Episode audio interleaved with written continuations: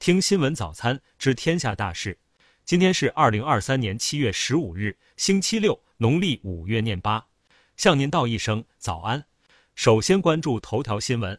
据山东高法微信公众号十四日消息，七月十四日上午，山东省德州市中级人民法院一审公开开庭审理了教育部体育卫生与艺术教育司原司长王登峰贪污受贿案。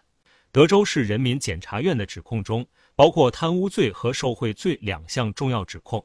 据了解，王登峰在担任教育部体育卫生与艺术教育司司长期间，多次利用职权和手段，以骗取和侵吞等方式，非法占有了公共财物超过四千六百七十点一三万元，其中还有一百八十点四九万元的贪污未遂。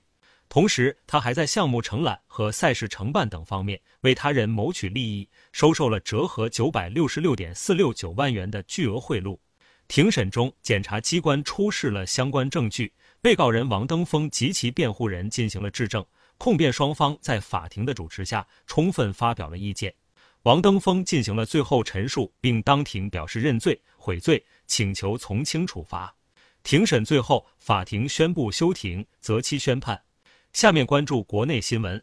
据实况监测显示，菲律宾附近扰动已生成为热带低压。并可能于十四日夜间到十五日进一步发展，加强为热带风暴，成为今年第四号台风泰利。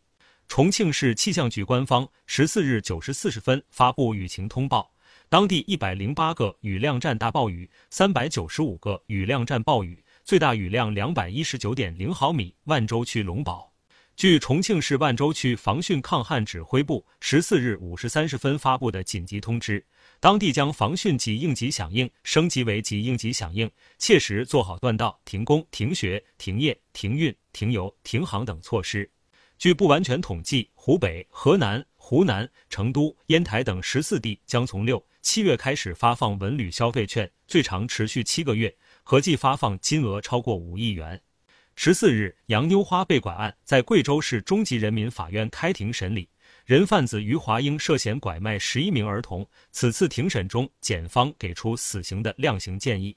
十四日，河南省郑州市惠济区教育局就学校强制家长轮流站岗一事作出回应，区教育局高度重视，首先对绿园实验小学因安全管理给学生家长造成不便表示歉意，同时立即调查核实，要求校方拿出优化举措，切实减轻家长负担。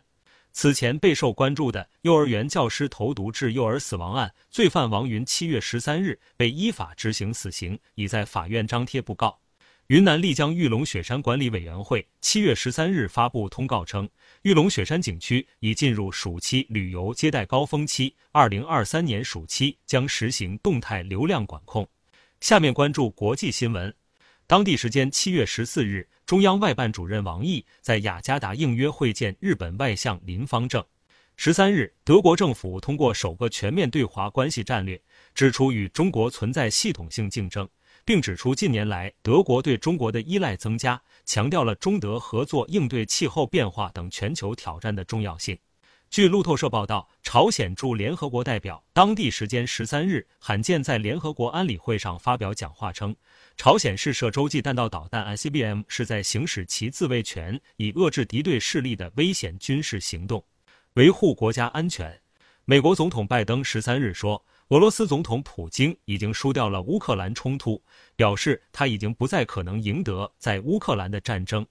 十三日，乌将领表示，乌克兰已经收到了美国提供的集束弹药，但并未开始使用。称有这些弹药后，乌军会占据优势。俄罗斯国防部长绍伊古说，俄将使用类似武器。十三日，东盟多国外长在声明中再次谴责缅甸内部持续发生的暴力事件，并称缅甸冲突局势加剧了对东盟的考验。当地时间十三日。好莱坞演员工会主席投票决定加入编剧工会的行列，一同罢工。这是六十多年来美国的演员与编剧首次进行联合罢工。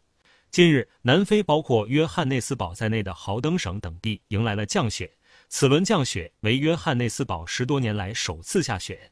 下面关注社会民生新闻。近日，知名旅行博主江野在新疆徒步后失联，现已确认遇难。一位当地领队称，江也曾向其咨询博格达环线情况，其建议他跟团。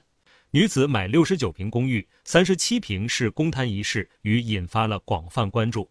对此，中国房地产估价师与房地产经纪人学会副会长于小芬认为，按照建筑面积进行计价或产权确认，也是对老百姓权益的一种保护，因为公共部分也属于老百姓，这是合理的。